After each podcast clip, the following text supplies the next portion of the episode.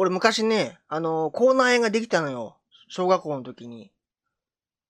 こ口内炎ができて、すっごいね、もう、ものすごいね、ものすごい穴、口内炎ができてさ、い、の、痛かったの。それでね、その友達にね、これ見て、つって、痛くてさ、口内炎痛くて、辛い、辛いんだよ、つって。そしたらね、当時、えー、その友達が、塩つければ治るよって言って、言われてさ、うん。当時純粋だった俺は、ね、当時純粋だった俺は家に帰って、で、塩を思いっきりね、口内にこうつけたわけです。そしたらさ、ギャーって、ものすごいね、口内、もう、もう、口からもう火が出るぐらい、ギャーってさ、むちゃくちゃ痛かったわけですよ。あの、あの友達もおらんでやろうかっていうぐらいね。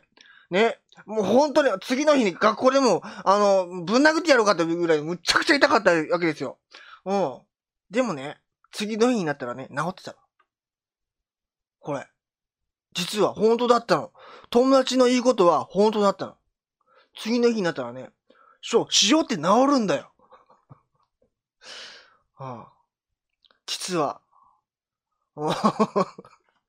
ようやく口に逃がしじゃないですけども、効きます。だから口内炎にはね、塩を、殺菌作用が、殺菌作用があるんだ。うん。イソジンより、イソジンよりかどうかわからないけども、あの、塩塗ったら治りますんで、何でも塩で治るのかな？